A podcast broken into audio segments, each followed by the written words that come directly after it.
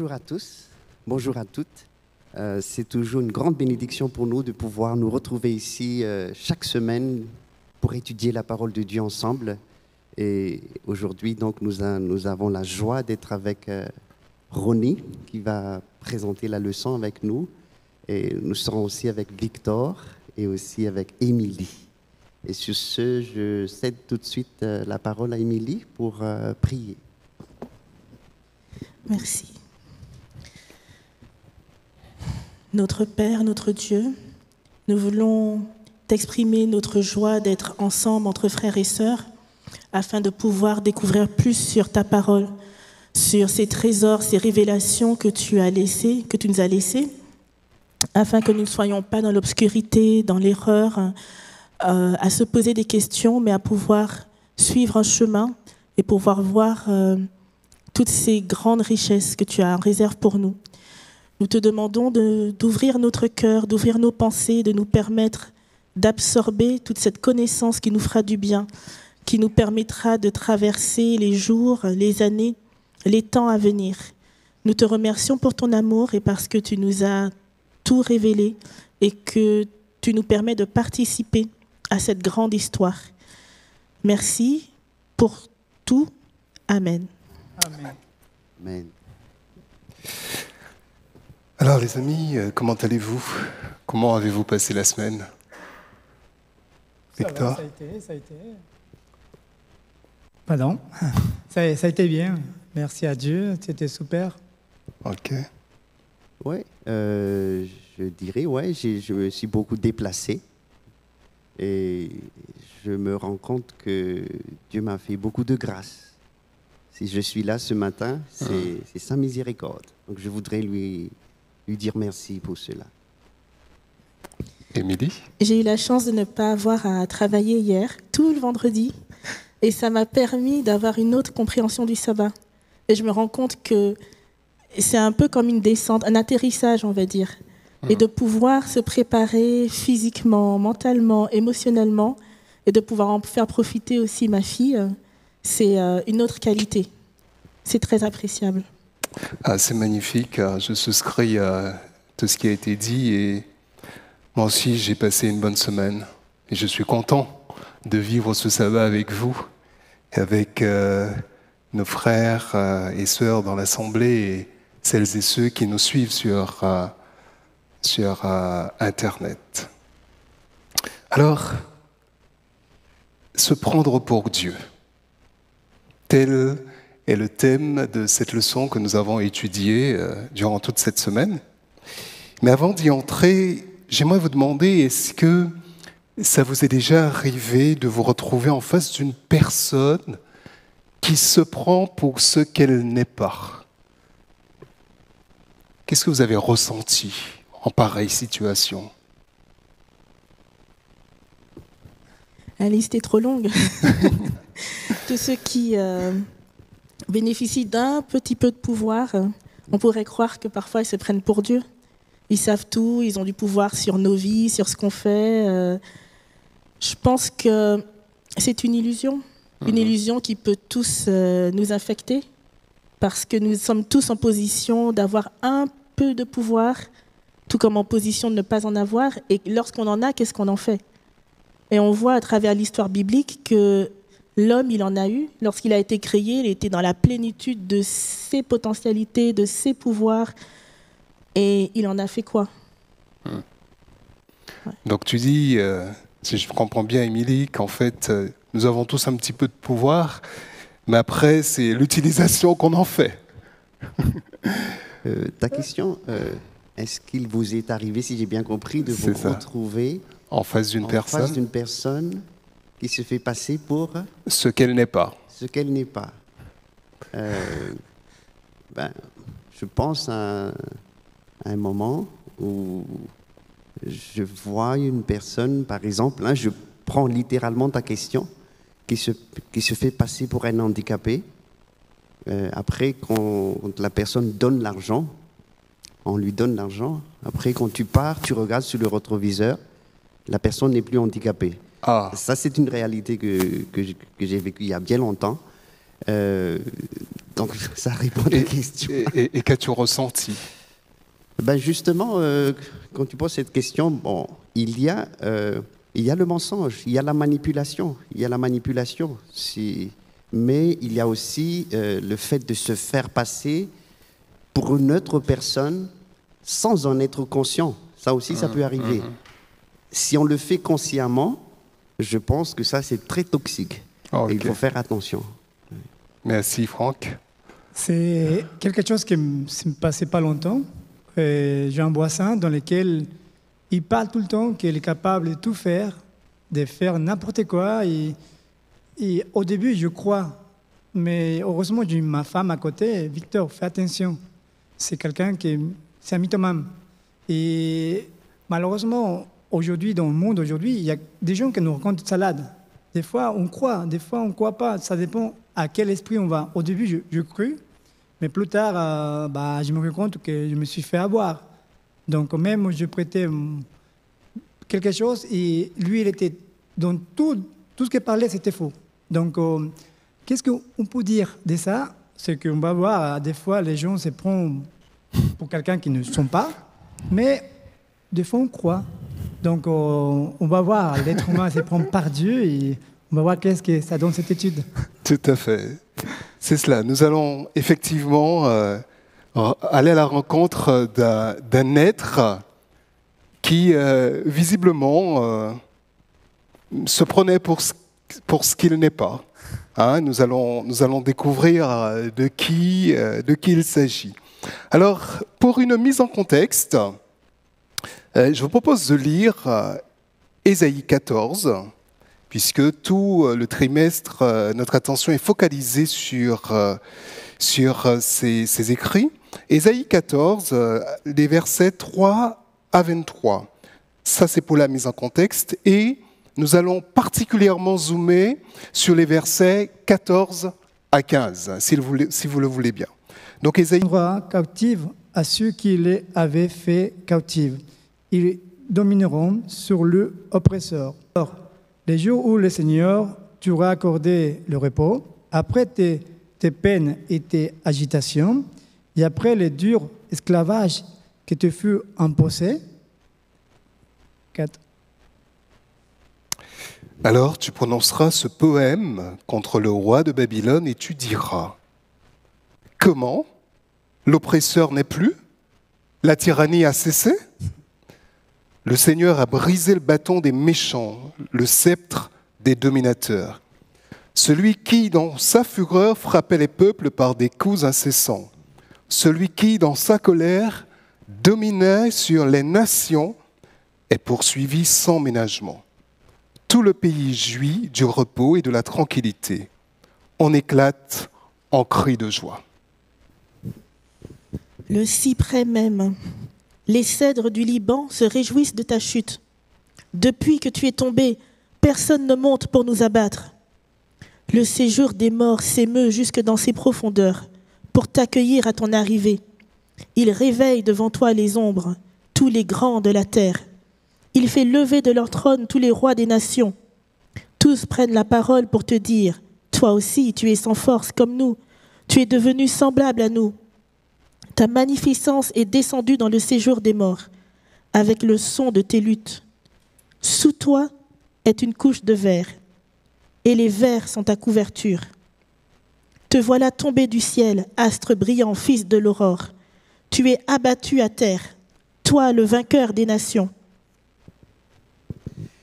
Tu disais, je monterai au ciel, j'élèverai mon trône au-dessus des étoiles de Dieu, je m'assiérai sur la montagne de la rencontre au plus profond du nord, je monterai sur les hauteurs des nuages, je serai semblable au Très-Haut, mais on t'a fait descendre au séjour des morts, au plus profond du gouffre. Ceux qui te voient fixent sur toi leur regard, ils te considèrent attentivement. Est-ce là cet homme qui agitait la terre, qui faisait trembler les royaumes, qui réduisait le monde en désert, qui rasait ses villes et ne, et ne relâchait pas ses prisonniers 18. Tous les rois des nations Oui, tous reposent avec honneur, chacun dans son tombeau. Mais toi, tu as été jeté loin de ton sépulcre, comme un rameau qu'on dédaigne, comme une dépouille de gens tués à coups d'épée et précipités sur les pierres d'une fosse, comme un cadavre foulé aux pieds. Tu n'es pas réuni à eux dans le sépulcre, car tu as détruit ton pays, tu as fait périr ton peuple. On ne parlera plus jamais de la race des méchants. Préparez le massacre des fils à cause de l'iniquité de leur père, qu'ils ne se relèvent pas pour conquérir la terre et remplir le monde d'ennemis. Je me lèverai contre eux, dit l'Éternel des armées. J'anéantirai le nom et la trace de Babylone. Ses descendants et sa postérité, dit l'Éternel. J'en ferai le gîte du hérisson et un marécage, et je la balayerai avec le balai de la destruction, dit l'Éternel des armées. Amen. Voilà, si euh, on peut nous afficher la première euh, diapo. Euh, nous avons donc lu, ce, ce, enfin en tout cas une, bonne section du chapitre 14. Et euh, dans l'étude, nous avions, plusieurs chapitres hein, concernés, du chapitre 13 jusqu'au euh, chapitre 27. Euh, je me suis posé la question, est-ce qu'on euh, pouvait projeter une structure concentrique de euh, toute cette partie du livre d'Ésaïe que nous avions à étudier. Et voilà, euh, je pense que du chapitre 13 au chapitre 23, on pourrait parler là d'une situation initiale, la condamnation des nations. Situation initiale. Ensuite, il y a un nouement, c'est le B, du le chapitre 13. On a l'histoire de euh, la fin de Babylone, l'histoire de Babylone qui est annoncée. Au chapitre, euh, en troisième partie, ce qu'on va appeler le climax ou l'action la, transformatrice, on a là ce, thème sur, lequel nous allons beaucoup nous arrêter ce matin, qui est euh, l'étoile ou l'astre qui voulait être Dieu. Et là, c'est Ésaïe 14, des versets 12 à 15. Et puis on a en figure du B, le B' qui est le dénouement, la fin de Babylone, les chapitres euh, 16 à 23, et puis euh, le dernier point, la situation finale qui correspond au triomphe ultime des chapitres 24 au chapitre 27. Donc en fait, ce que nous allons voir ce matin s'enchasse, s'insère vraiment dans tout ce, dans tout ce contexte-là. Alors, pour ce qui concerne le contexte du chapitre 14, on, l'a lu, hein, on, voit, on, voit, on voit plusieurs choses. On voit que euh, déjà, on, on, peut dire qu'il s'agit là d'un chant, d'un chant, ce qui est appelé en hébreu un machal. Hein, C'est un chant, un chant plutôt funèbre sur un être, le roi de Babylone. D'accord? Au verset 4 à 11, on a l'annonce de la mort de ce roi. Et puis au verset 12 et 15, on a vraiment euh, le, chant même, le chant euh, sur cet astre brillant. Alors,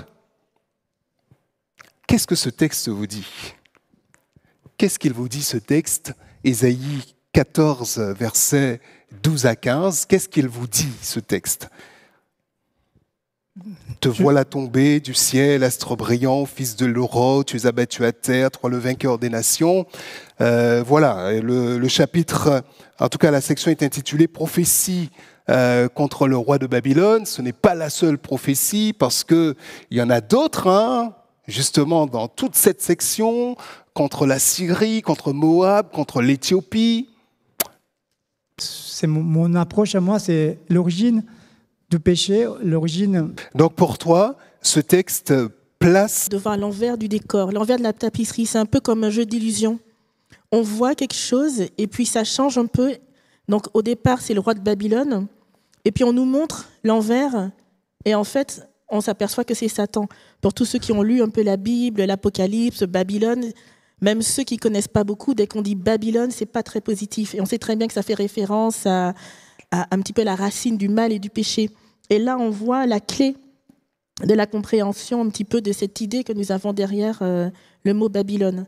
Et euh, même les autres passages euh, d'Ésaïe, on parle toujours d'un roi, d'une nation, et puis on se rend compte que derrière, il y a autre chose. Et je pense que ça nous sert à nous chrétiens de nous, toujours nous souvenir que nous sommes dans un conflit cosmique qui a en quelque part une racine, il y a un chef, et que derrière l'humain, il y a toujours cette bataille et que nous, nous avons cette chance de pouvoir avoir cette, cette vue d'ensemble beaucoup plus globale, beaucoup plus approfondie. On ne voit pas seulement de près, on voit aussi de loin. Mhm.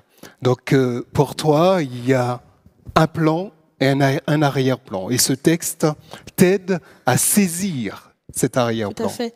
Parce qu'en tant qu'être humain, euh, autant de plus tard, un siècle plus tard et demi, euh, lorsque Babylone est venue et que certainement que le peuple d'Israël est dans une grande détresse, dans une grande peur, il pouvait ne voir que le roi. Et si on ne voit que le roi, alors on s'agenouille devant lui. Parce qu'on ne voit que sa petite vie et on ne voit que la puissance du roi. Mais Daniel, au temps de Babylone, pour aller beaucoup plus loin, il a vu au-delà du roi et au-delà de sa petite vie. Il a vu le conflit, il a vu le diable, il a vu la racine du mal, il a vu l'histoire. Et je pense que c'est ce qui permet aux chrétiens, à travers tous les temps, de résister aux difficultés, aux persécutions, d'avoir cette vision globale. Et c'est pour ça que c'est important que ce soit là. Et ce qui est fascinant, c'est de mettre en parallèle Ésaïe avec la vie de Jésus, euh, les, ce qui est dit sur le roi de Babylone avec ce qui est dit dans l'Apocalypse sur le diable et il y a certains termes qui sont repris, qu'il est tombé, etc. Mais on va y revenir, Émilie. On va y revenir. Franck euh, bah, je, Qu'est-ce que le texte me dit? Euh, Il faut savoir qu'à l'instant, donc, Babylone, euh, Babylone, au moment où on a écrit ce texte, Babylone n'était même pas encore une grande nation. ça, ça me frappe dans un premier temps. Euh, donc il ne faut pas euh, oublier aussi le chapitre 13, mhm. euh, qui nous parle vraiment de, du, jugement de Dieu, parce que bon, tu as dit que tous ces textes-là, à partir du chapitre 13 jusqu'au chapitre 23, si je ne me trompe pas. au chapitre 26. 26, on parle du jugement des nations. Et donc il y a plusieurs nations. Mais là, Babylone n'est pas encore une grande nation. Et ça, c'est déjà quelque chose qui me frappe dans le sens où, 8e siècle, avant Jésus-Christ, euh, euh, le prophète, Dieu voit le cours de l'histoire. Donc c'est déjà quelque chose de très très fort. Avant, après, de parler de l'arrière-plan, mais donc le texte euh, Babylone n'existe pas encore. Mhm. Et après, on parle plus d'orgueil ici. oui, aussi. Ok. Merci Franck, merci à vous. Il y a une question d'Albert qui nous demande d'avoir une liberté totale. Euh, on a un certain pouvoir sur Dieu. Euh, si je comprends, on a une liberté totale, a-t-on un certain pouvoir sur Dieu? Et il met entre, parenthèses, le libre choix. Je pense qu'on y reviendra au cours, euh, au cours de l'étude si, si Albert le, veut bien. Alors, là, vous nous avez dit ce que ce texte, ce texte justement vous dit. Mais maintenant, quand on regarde euh, ces quelques versets. Comment, euh, comment, comment ceci est dit euh, Est-ce que vous n'êtes pas interpellé par la façon dont le texte est écrit? Alors, par exemple, te voilà tombé du ciel, astre brillant, fils de l'aurore, tu es abattu à terre, toi le vainqueur des nations. Ça, c'est la version Louis II. dans la version NBS que nous avons vue tout à l'heure, comment et quand on regarde, quand on regarde un petit peu euh, euh, la Bible hébraïque, on se rend compte que il s'agit là de questions pratiquement. Tout le verset 14 est en questionnement. Alors, comment, euh, selon vous, comment tout cela est dit? Comment est-ce que vous le ressentez? Comment est-ce que vous l'analysez? La façon dont c'est dit C'est ça qu'il faut dans le livre d'Ésaïe.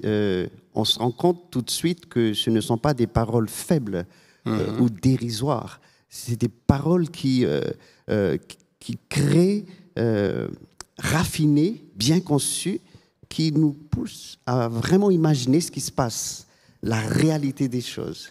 C'est ce qui me touche déjà, la manière dont ça a été présenté.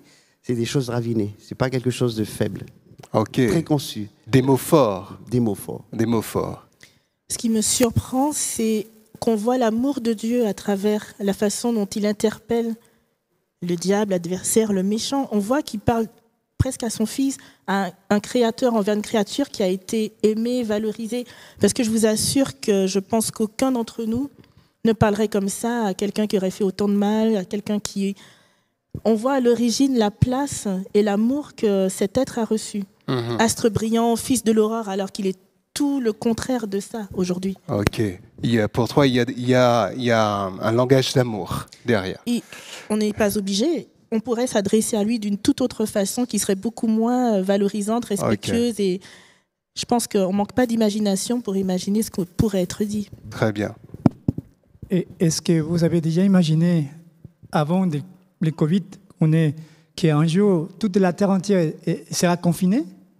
Vous avez déjà imaginé avant? Avant que ça arrive Non, non. Et là, ce que je vois ici, c'est quelque chose d'étonnant. Comment est-ce que tu as tombé? Comment? On n'attendait pas qu'il puisse tomber quelque chose de grand. Donc, euh, c'est, pour moi, c'est quelque chose étonnant. Donc, euh, et comme tout à l'heure, tu l'as dit, Dieu est maître du temps. Il contrôle. À nous de suivre Mhm. cette euh, direction. Ok. Euh, tu Euh, sais, je, je voudrais euh, encore insister aussi sur ce point-là euh, que Émilie et Victor a souligné, hein, le point où, regardons le verset 4. Mhm. Au commencement, il dit comment l'oppresseur n'est plus. La Ah. tyrannie a cessé. Le Seigneur a brisé. Alors, voir Dieu déjà qui va briser, euh, il faut bien comprendre, parce qu'on sait qu'il est, il est, il est le Dieu d'amour. Et Il, est- il est amour, mais il va briser. Et donc, on donne ici déjà la raison de, de- de ces actions, allons dire, destructrices qui va arriver. C'est parce qu'il y a eu la tyrannie, il y a eu l'oppression qui a été faite par euh, Babylone. Mhm. Donc, euh, c'est déjà concilier le, le fait que bon, voilà, la destruction va arriver, Dieu va détruire. Et, et comment je peux concilier un Dieu d'amour? Justement, comme Émilie a dit, qui parle, qui dit les choses clairement, et le Dieu qui a commencé déjà depuis le verset 13, qui va donc détruire. Et- le Dieu d'amour va détruire. Et- Il y a déjà une raison qui me console ici, c'est parce que l'oppresseur a opprimé. Et en même temps, en même temps, à bien y regarder, euh, c'est un chant, c'est un poème, mais il y a quand même un peu de sarcasme. C'est un peu sarcastique. Ouais. Un peu, parce que comment Trois, l'astre t'est tombé? Et quand on regarde le verset 14, euh, pour bien marquer euh, cette histoire, enfin en tout cas cette- ce, ce genre qu'est le chant, le poème ici, euh, on a déjà le, on a le, on va dire, euh, un reproche, te voilà tombé du ciel ou en constat, mais en tout cas, il n'est pas positif.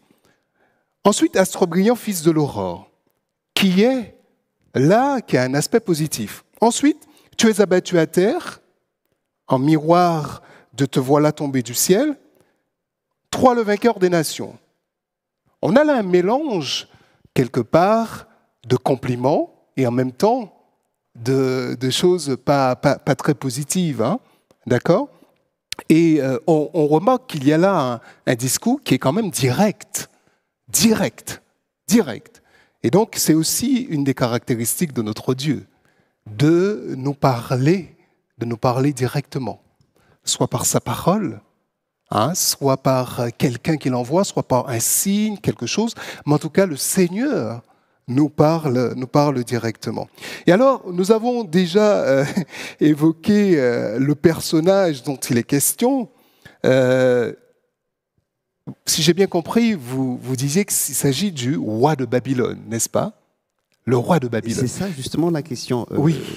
Est-ce qu'on peut appliquer au roi de Babylone tout ce qui est dit là? Parce que bon, on parle directement de lui. Qu'est-ce que tu en penses?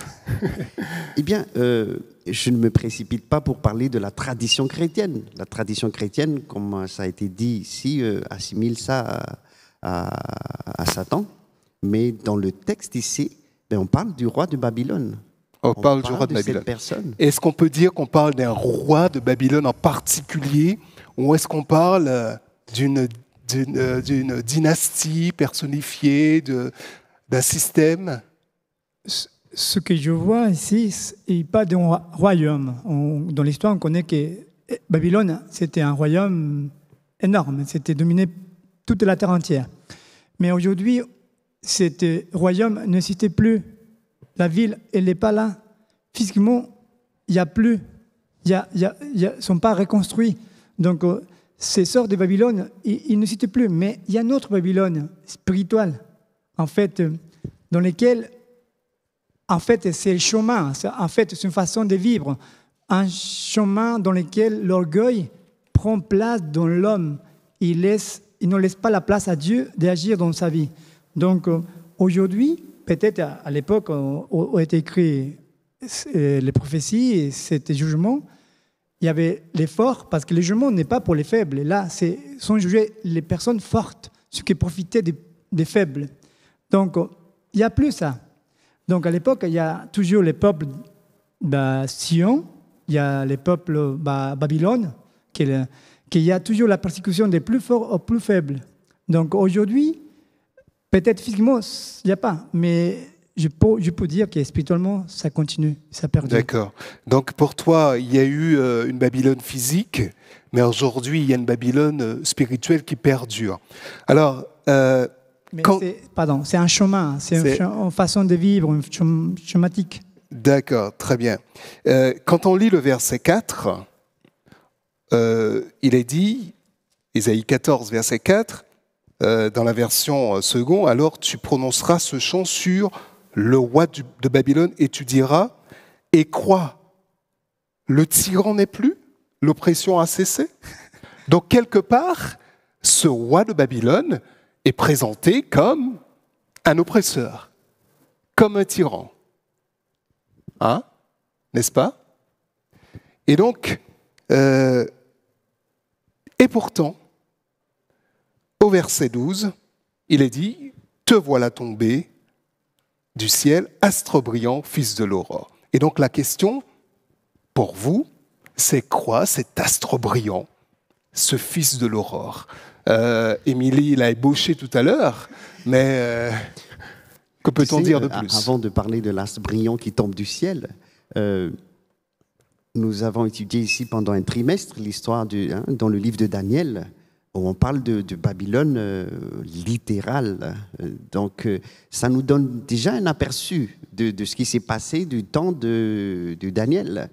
Euh, rapidement, nous pouvons nous rappeler euh, l'histoire de cette statue, par exemple, où on a défini l'empire babylonien comme euh, l'or, la tête. Et on voit juste dans le chapitre 2, ben, on voit l'état d'esprit déjà de Daniel qui, lorsqu'il a, a pu donner le rêve du roi et expliquer, il a donné tout le crédit à Dieu. Mais de l'autre côté, le roi, lorsqu'il a vu l'explication, qu'est-ce qu'il va faire dans le chapitre 2 Il va construire une grande statue en or. Euh, donc là, nous voyons la suite et dans les différents chapitres de Daniel, on voit l'orgueil du roi. Donc, euh, Donc- un petit peu pour que, que je puisse comprendre ce texte-là, de cet oppresseur-là, c'est vraiment euh, l'orgueil qui continuait. Donc, et après, on pourra parler, l'on pourrait parler de, de l'interprétation de cette étoile qui descend du ciel. Hum. Et est-ce que tu fais un lien entre cet astre brillant et cette partie tête d'or de la statue de Daniel 2 Est-ce que tu fais un lien? Astre brillant et euh, cette partie euh, euh, tête d'or de la statue. Dans un premier temps, l'interprétation littérale du texte qui est dit ici, qui est adressé au roi de Babylone, donc c'est comment Dieu voit les choses, comment le prophète va décrire les choses, Hum. euh, comment on va décrire l'état d'esprit, ce qui est derrière ce roi-là, tout ce qui anime son action. Eh bien, euh, ça s'applique directement à Babylone littérale. Mhm. Voilà. Ouais. Je vois le lien vraiment euh, assez clairement en lisant l'Apocalypse. Apocalypse 9, et je vis une étoile qui était tombée du ciel sur la terre. Apocalypse euh, 12. Mhm. Sa queue entraînait le tiers des étoiles du ciel et les jetait sur la terre. Et il y a plusieurs références comme cela. Par exemple, euh, et il fut précipité, il fut précipité sur la terre, et ses anges furent précipités avec lui. Et euh, la référence avec Babylone, justement, qui est faite dans l'Apocalypse, me permet de faire euh, ce lien-là. Le roi de Babylone, le dragon, l'astre, l'étoile, précipité, tombé, on voit vraiment des parallèles. Et je pense que on ne peut que penser à ces, à ces deux textes-là. Ok, très bien, très bien. Et alors, euh, il y a dans ce texte, ces quelques versets, un certain nombre de, de mouvements. Euh, à partir du verset 13, on a le, le jeu qui est omniprésent de cet être, euh, ce, cet astre brillant, euh, ce roi de Babylone, euh, euh, qui voilà et qui parle à la, à la première personne. Et quelles sont les actions Quelles sont ces actions précisément Ah oui, c'est. qui sont, qui sont indiquées par, euh, par les verbes hein? Quelles sont ces actions qui sont as- assez, euh, assez parlantes hein, d'ailleurs? En tout cas, son, son désir d'action. Quel, quel- quel est ce désir d'action? semblable à Dieu. Et, et là, ça, ça dépasse vraiment. euh, c'est, c'est un état d'esprit. euh, euh, ah ben, ça peut être bizarre pour nous. Comment une personne peut penser comme ça? Mhm. Je- euh, Il y a cinq jeux ici. Je monterai au ciel, Mhm. j'élèverai mon trône, je m'assirai, j'élèverai mon trône au-dessus des étoiles de Dieu, je m'assirai sur la montagne de la rencontre, je monterai et je serai semblable au Très-Haut. Mhm. On voit donc là euh, qu'il y a euh, plusieurs lieux auxquels sont rattachées ces différentes actions, hein, n'est-ce pas? Hein, Il y a plusieurs lieux auxquels sont rattachées ces différentes actions. Euh, quand la diapo suivante, si possible, euh, au ciel, je monterai. OK? Mon trône, ben, je l'élèverai au-dessus des étoiles de Dieu. Quelles, qui sont les étoiles de Dieu? Qui sont les étoiles de Dieu? Selon Apocalypse 1er, verset 20. Je, je mets, euh, Jésus dit, je, je tiens les sept étoiles dans ma main droite. OK Donc il dit, ce sont les messagers. Et ce sont les anges, ce sont les messagers, d'accord? Les anges de Dieu, d'accord? Euh, Sur la montagne de l'assemblée, je m'assierai à l'ex- à l'extrémité du septentrion. Et sur, euh, je monterai au verset 14 sur le sommet des nus et je serai semblable au Très-Haut. Donc, on a ces divers lieux et à chaque fois des actions qui, euh, qui, euh, qui correspondent. Des, des verbes, euh, que ce soit monter, que ce soit élever, hisser, m'asseoir, siéger, s'asseoir, siéger. Donc, il y a quand même un projet. Mais l'orgueil précède la chute. Oui. Oui.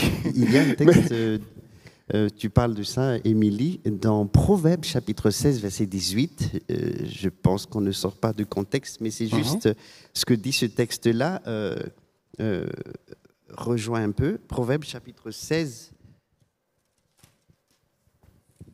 et le verset 18. L'orgueil précède le désastre, l'esprit hautain précède la chute. Donc, en fait, Il y a une mobilité ascendante ici. Il y a une mobilité ascendante, exactement. Il y a une mobilité ascendante. Et là, euh, si je comprends bien, euh, toutes ces actions, tous ces mouvements euh, liés à une certaine géographie, là, pour vous, traduisent un sentiment, voire même un état, un état d'esprit, quel orgueil, c'est ça? Oui, oui, oui. Vous validez ou Exaltation, oui, vous exactement, validez. L'orgueil. Et alors, et alors si, si vous devez apporter une définition à l'orgueil, pour vous, c'est quoi? Qu'est-ce que l'orgueil pour toi, Victor? Bon, et, et là, dans le texte, on voit qu'il se prend par Dieu. Il serait semblable à Dieu. Et si on va au paradis, pour ceux qui connaissent l'histoire de l'humanité, dans laquelle, au commencement, il parle, les premiers péchés de notre premier parent, c'était, c'était quoi? C'était devenir comme, comme Dieu?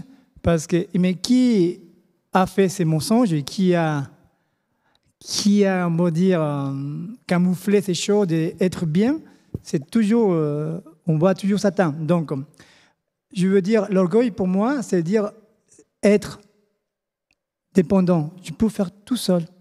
Je n'ai pas besoin de personne. Je peux me débrouiller tout seul. Mhm. Et non. On, est des êtres dépendants. Même on, on, cohabite en société. On dépend des boulangers, on dépend de, tout le monde. Donc je pense que l'orgueil, ça veut dire pour moi être tout seul. Voilà. Être indépendant, être euh, en totale autonomie. C'est ça Émilie? On a dit euh, l'orgueil précède la chute. Il y a aussi un proverbe africain qui dit plus haut monte le singe et mieux on voit son arrière pour rester élégant. Et euh, je pense que l'orgueil, c'est ça. C'est se mentir à soi-même et mentir aux autres. Mhm. Et euh, c'est pas pour rien qu'on appelle, que la Bible appelle le diable le père du mensonge. Il, il se ment à lui-même et il ment aux autres. Il se, prend, il, il, il se pense quelque chose qu'il n'est pas il fait les autres penser quelque chose qui n'est pas, mais on a de la chance parce que à peine quelques versets plus loin, euh, on nous dit exactement ce qui va lui arriver. Pitoyable, c'était rien. Mhm. Parce que sans Dieu, on n'est rien. Donc l'orgueil, c'est, euh, euh, si je comprends bien, et je rebondis sur ce que tu viens de dire là, quelque part. C'est se mentir à tel point qu'on s'aperçoit même pas que on, c'est comme si on, un appareil électrique qui est branché, qui se prend pour, euh, pour, euh, pour quelque chose d'autonome. En débranchant la prise, mais ben, on n'est plus rien. C'est clair. Franck, quelle, quelle, serait ta définition de l'orgueil? Oui, je, je, suis dans les mêmes sens. Hein. Euh, donc déjà, de, une opinion très élevée de soi-même, de son importance, de sa dignité. Et et pour rejoindre Victor, euh, c'est justement cette indépendance-là aussi. Voilà, il y, a, cette, y a le, fait de vouloir, de, s'élever, de je monte, je monte, je monte, mais il y a aussi le fait de, de, se séparer de Dieu, d'être tout seul. C'est mhm. de, faire ce qu'on veut. Et euh, je ne sais pas, je fais un parallèle un petit peu lorsque Adam, dans la chute de Adam et Ève, Dieu cherche, où es-tu Et curieusement, il va dire euh, cinq jeux aussi. Je me suis caché, mhm. j'ai peur, j'ai mangé. Et je dis, c'est là qui m'amène à dire que ça peut, il y a celui qui est un but de lui-même, ça peut m'arriver, ou bien l'inverse, d'être euh, de, d'être loin de Dieu, de séparer de Dieu, d'être indépendant parce que j'étais créé pour être dépendant de ce Dieu-là. Mhm. Et donc, dans la mesure où dit j'ai pas besoin de toi, eh bien, je vais me retrouver avec les cinq jeux à la fin aussi.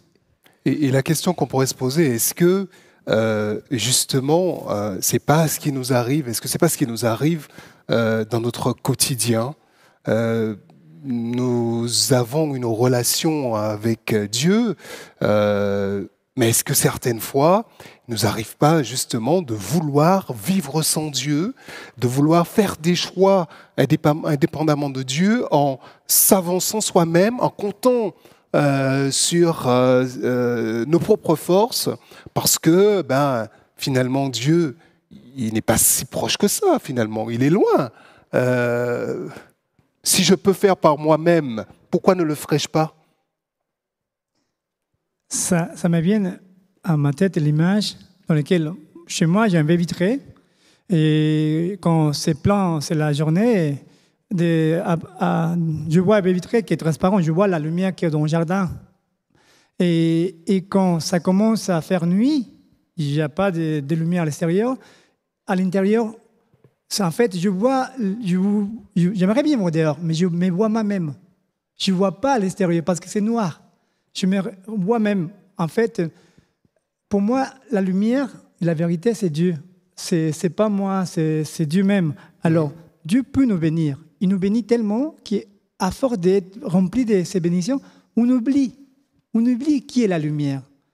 On va dire, on se regarde les miroirs, c'est moi. Bah, je suis capable parce que je fais ça, je fais ça. Non, c'est pas toi. C'est Dieu qui donne la force, l'énergie. Et, ce que j'aurais bien, c'est, c'est ça. Dépendre d'une lumière que bah, de Dieu, dire Seigneur, tu m'as béni, merci quand même. Et des fois, en tant que chrétien, on ne veut pas sortir de nos zones de confort. On est habitué à ça. C'est comme ça. On, non, non, on ne veut pas changer. On ne veut pas changer. Non, Dieu dit, sors Victor, fais ça. Non, non, je ne veux pas. Non, mais fais. Bah, il faut grandir. Il faut grandir, il faut bouger. Et je pense que Dieu nous appelle à marcher et à bouger. Absolument. Et je pense que euh, peut comprendre que l'orgueil euh, devient un état d'esprit, une façon, une façon d'envisager la vie, une façon d'envisager son existence. Et euh, on va jusqu'à une forme de révolte, voire de rébellion contre Dieu. Et euh, l'histoire que nous sommes, en tout cas le récit que nous sommes en train de considérer, nous ramène à celui de Genèse 11, où précisément on voit ces hommes qui, quelque part, ont envie se mettent dans la tête de construire une cité et de construire aussi une tour qui va, qui devra s'élever jusqu'à jusqu'à jusqu'à Dieu. Donc euh, c'est en fait un refus d'entendre la parole de l'Éternel un refus d'entendre euh, Dieu nous parler. Et puis, euh, parce qu'on a une, opinion très avantageuse de soi, euh, on peut vivre seul, on peut faire seul, on n'a pas besoin des autres. Et or, c'est un déni de la création finalement. Parce que Dieu, quand il crée, il crée des êtres interdépendants. Ouais, interdépendants et dépendants de lui. Ils ont besoin des uns des autres et ils ont besoin de lui.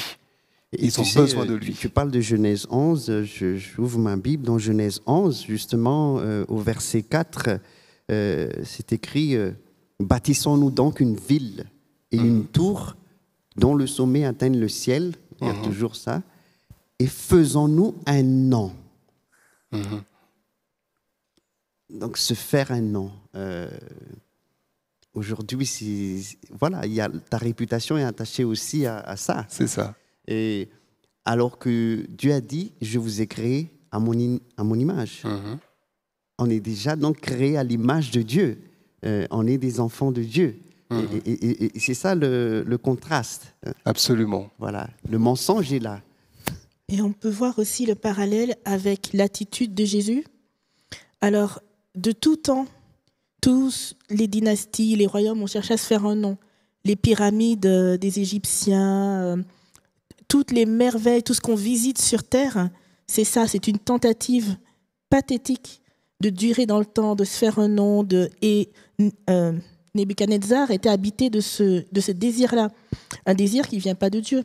Mm-hmm. Il a tout essayé, la, la grande statue, etc. Et, et peut-être c'était l'homme le plus orgueilleux du monde, parce que Dieu a dû lui montrer qu'il était rien. Mhm. Et tout à l'heure, on a une question qui s'est affichée. Euh, notre internaute posait euh, cette question est-ce que le roi de Babylone était déjà présent dans le jardin d'Éden? quelque part, euh, si on s'en tient un peu à la description, on peut répondre oui. Hein déguisé euh, en serpent, mais ce roi de Babylone qui n'existait pas encore euh, physiquement, mais dont l'esprit était, était déjà là parce que ce péché d'orgueil qu'il transporte dans le jardin d'Éden, eh bien, Ève et Adam euh, en seront aussi quelque part séduits et, et vont couper cette relation, cette dépendance qu'ils avaient avec Dieu. J'ai juste oublié de finir ma pensée, c'est-à-dire l'attitude. Non, c'est moi qui ai oublié. L'attitude du roi de Babylone ou de tous les empires qui sont inspirés par le roi de Babylone et l'attitude de Jésus qui, qui se met à nu, qui se ceint d'un simple morceau de tissu, qui va laver les pieds des disciples. Celui qui prend soin de ceux qui sont délaissés, celui qui n'a pas cherché le pouvoir, qui n'a pas fréquenté les sphères du pouvoir, qui a été au contraire vers ceux qui étaient les plus méprisés, les plus faibles, les plus bas dans la société.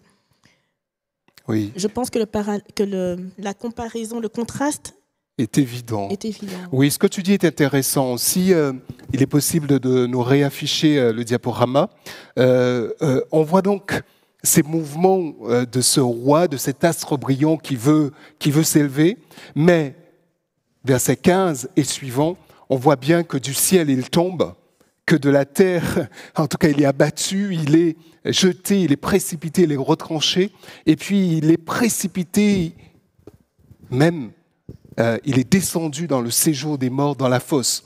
Et euh, euh, ensuite, tu parlais, de, tu parlais de, Christ, et c'est intéressant parce que, effectivement, on voit bien ce contraste-là entre les mouvements du diable et les mouvements du Christ. L'orgueil, l'arrogance du diable le pousse à vouloir monter, à vouloir s'asseoir, à vouloir être comme le Très-Haut. Tandis que Christ, et là on peut s'appuyer sur ce texte de Philippiens chapitre 2, on voit que Jésus, c'est l'humilité. Jésus, c'est l'amour. Il dépose, nous dit euh, Paul dans Philippiens 2, verset 6, il dépose son égalité avec Dieu pour devenir un serviteur. Oui. Il va paraître comme un simple homme et il va mourir à la croix pour l'homme que je suis, pour l'homme, l'homme que tu es. C'est exactement le contraire. Tout à l'heure, nous avons parlé de mobilité ascendante. Et il y aura une force qui va abaisser, c'est Dieu. Et il y a, il y a Jésus qui, qui donc va dans cette, euh, allons dire, euh, euh, mobilité descendante. Et la fin de ce texte-là de Philippiens va dire que Dieu l'a souverainement élevé, Élevé. Euh, euh, afin qu'au nom de Jésus, tout genou, tout genou fléchira et, euh, et reconnaître que Jésus est Seigneur à la gloire de Dieu. Donc, il, y a, il y a ça, dans, il y a le contraste de, de- de cette mobilité, c'est ce vouloir monter. Il y a une force qui va abaisser. Absolument. Et il y a cette, cette descente, cette, Cette humilité. descente. Voilà, donc l'antithèse, l'antithèse de l'orgueil, C'est l'humilité. Tout à fait. Et, et Bon. donc Jésus qui va être euh, souverainement élevé. Juste avant, Émilie, si on peut voir euh, la dernière diapo pour résumer ce que tu, te, tu dis en termes de résultats, on a Jésus le vainqueur et le diable, comme n'est dit dans le grec, le diabolos, l'adversaire, eh bien le vaincu. Jésus le vainqueur, après avoir été abaissé, eh bien, il est souverainement élevé. Parce que vainqueur du péché et vainqueur de la mort, n'est-ce pas? Et puis, il y a Satan, le vaincu, qui a été précipité, qui est vaincu à cause du sang de l'agneau, selon Apocalypse chapitre 12, les versets 9 à 11. Émilie, je t'en prie. Oui, je, je pense qu'un des privilèges que nous avons, nous les chrétiens des derniers temps, c'est de pouvoir comprendre l'histoire et de pouvoir mieux comprendre cette loi de Dieu qui est que celui qui s'abaisse est en fait est le plus élevé et que celui qui cherche le plus à s'élever s'abaisse et qu'on n'a pas besoin d'être chrétien aujourd'hui pour comprendre que notre désir de s'élever, de possession, de, de, prospérité, en fait, nous détruit. Et lorsqu'on voit les courants écologiques, le, le- le souci que nous avons par rapport à la conservation de la Terre, tout le monde sait qu'on s'autodétruit. Quelque chose qui n'aurait pas été clair pour euh, des personnes à- euh, du 19e siècle, par exemple. Au moment d'être dans l'illusion euh, de la toute-puissance, du développement, des bienfaits à l'humanité qu'apporteraient toutes les inventions, les découvertes scientifiques, alors qu'aujourd'hui, on s'est remis cette illusion. Il n'y a plus aucune théorie, il n'y a plus aucune idéologie, il n'y a rien qui, qui, qui, qui- qui nous fasse rêver et qui, qui nous protège de cette réalité que nous nous détruisons. Et c'est ce, ce désir de pouvoir qu'a le roi de Babylone, qu'a cet astre brillant, qui, qui nous montre où est-ce que ça mène. Mhm. Et au début de l'histoire de l'Éden jusqu'à maintenant, nous voyons très clairement, très parfaitement où mène ce désir. Merci, merci.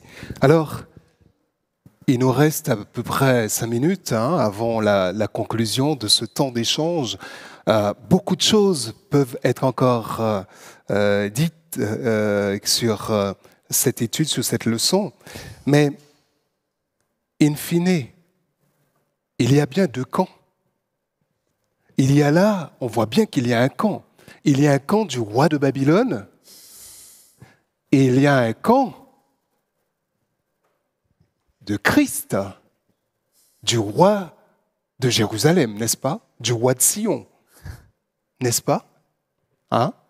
Et donc, la chute de Babylone est annoncée. On le voit dans Ésaïe chapitre 21, on le voit dans euh, l'Apocalypse chapitre 14, on le voit dans Apocalypse chapitre 18, la chute de Babylone est annoncée.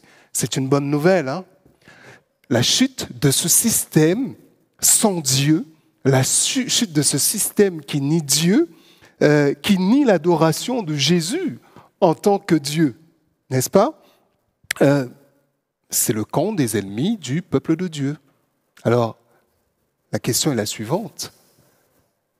À quel camp avons-nous décidé d'appartenir?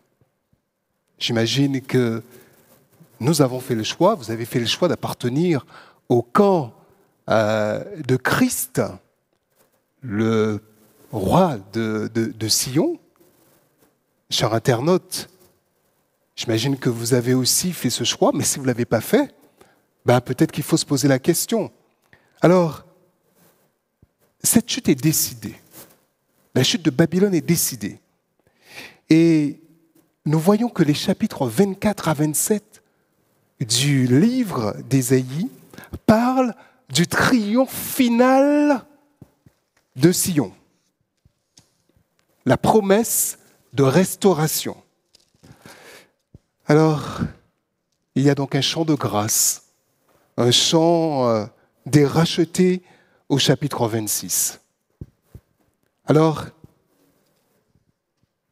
arrivé à ce stade, la question que j'ai pour vous, et qui sera presque la question conclusive, c'est quel est le message essentiel de ce texte euh, pour toi, Franck, pour toi, Émilie, pour toi, Victor? Quel est le message essentiel de ce texte? Qu'est-ce que vous avez découvert dans ce texte et que vous auriez souhaité appliquer? En quelque sorte, en quoi, à quoi ce texte vous invite-t-il personnellement? Tu veux commencer, Franck? ben, je, pense à Genaison, par exemple, faisant un nom, bâtir. Le problème, c'est, euh, ce n'est pas de bâtir, c'est de bâtir son Dieu. On est tout le temps en train de, faire des choses. Et, donc, euh, la vraie bataille, c'est de lutter contre l'orgueil. Mais ça aussi, il faut que Dieu m'habite, il faut que Jésus m'habite, lui qui, euh, comme nous avons dit tout à l'heure, qui s'est dépouillé. C'est Dieu qui, souffre aussi, qui, s'est dépouillé lui-même. Euh, en théologie, on parle du, du kénosis, là, qui, vraiment qui s'est vidé. Et, donc, Apocalypse 18 dit Sortez du milieu d'elle, mon peuple. Euh, donc, de sortir de cet état d'esprit de mobilité ascendante, de vouloir monter, mais de laisser Dieu, euh, de s'humilier devant Dieu et de, de, me repentir parce que voilà, Jésus est mort sur la croix, comme tu as montré dans le tableau. Et c'est juste l'humilité. Il dit voilà, celui qui, qui cache ses transgressions ne prospère pas, mais celui qui, euh, qui avoue et qui délaisse obtient miséricorde. Merci Franck. Victor Oui, je, je pense, comme tu as dit, dans Apocalypse 18, 4, 6, il dit sortez. Et commencez en futur. Quelque sorte, je me retrouve dedans en fait, il dit sorte. Parce que, en fait, euh, comme tu as dit tout à l'heure, on ne soit dans quel camp Dans quel royaume? Royaume de Dieu ou Sion, royaume Babylone Alors, quand ces textes que tu as, tu as dit, sort, sorti, peuple, sorti de là. Parce que la colère de Dieu va descendre, il va détruire. Donc, euh, je, je, pense, quelque sorte, des fois, je me retrouve dans cette Babylone.